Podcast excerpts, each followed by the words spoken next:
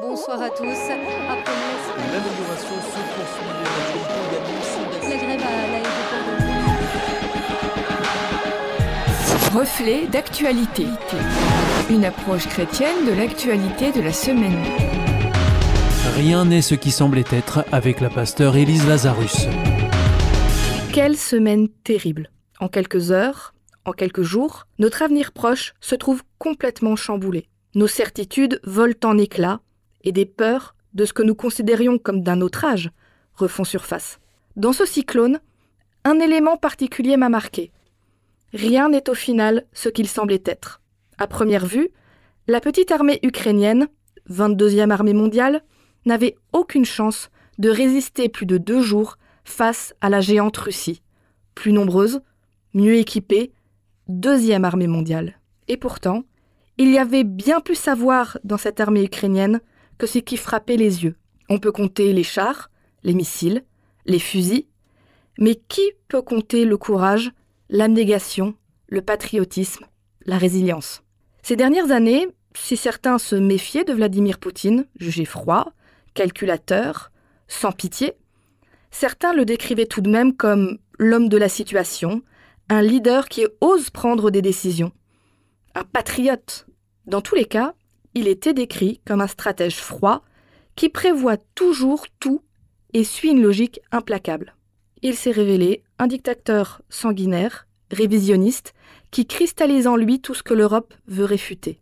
Quelle terrible chute Comme nos certitudes peuvent nous tromper. Et au contraire, le président ukrainien, Volodymyr Zelensky, était pour beaucoup d'entre nous un parfait inconnu, au nom difficilement prononçable. Et pour ceux un peu plus informés, un acteur devenu président. Un homme sûrement pas à la hauteur en cas de problème. Il s'est en fait révélé d'un immense courage, d'un sang-froid admirable, et être un meneur d'hommes qui a su insuffler à ses concitoyens la force de lutter sans faiblir face à une menace inattendue et dévastatrice. À quel point il y avait plus à voir en cet homme que la surface. À quel point ces circonstances terribles et exceptionnelles l'ont révélé dans tout ce qu'il avait le potentiel d'être. Regardez au-delà de ce qui frappe les yeux, parce que nos connaissances sont si partiales.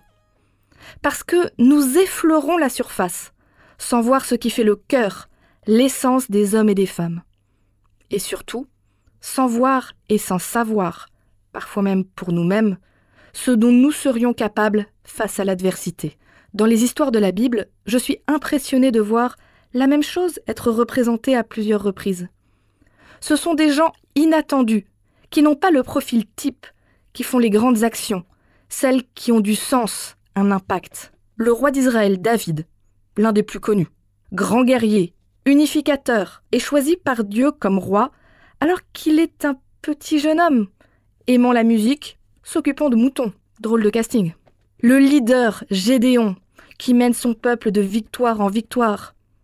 Eh il considérait qu'il faisait partie de la famille la plus insignifiante, de la tribu la plus insignifiante, et que lui-même était le moins impressionnant de ses frères. Pourtant, Dieu fait appel à lui et personne d'autre. Jésus lui-même vient comme un homme humble, qui prend soin des faibles, qui mange avec les infréquentables, quand tout le monde attendait un roi fort, militaire, puissant pour chasser l'envahisseur. Tout se résume peut-être à ce qu'un ange dit au prophète Samuel, qui ne comprend pas le choix de Dieu de faire David roi. L'Éternel n'a pas le même regard que l'homme. L'homme regarde à ce qui frappe les yeux, mais l'Éternel regarde au cœur. Nous ne sommes que des humains, bien incapables, malgré nos efforts, de voir au cœur des gens, au cœur des choses et des événements. Certains sont peut-être plus intuitifs, reconnaissent des signes, lisent les micro-expressions et les lapsus, tels des mentalistes. Et puis il est toujours facile de regarder en arrière pour dire les signes étaient là. Mais au fond, notre capacité de compréhension et de prédiction reste assujettie à ce que nous pouvons voir. Alors que retenir de ce qu'il se passe en ce moment? Ne soyons pas trop promptes à juger des gens ou des événements. Gardons à l'esprit qu'il y a bien plus derrière la surface de ce que nous pouvons voir, et que les autres pourraient bien nous surprendre, en bien ou en mal. C'était Reflet d'actualité, une approche chrétienne de l'actualité de la semaine à retrouver en podcast.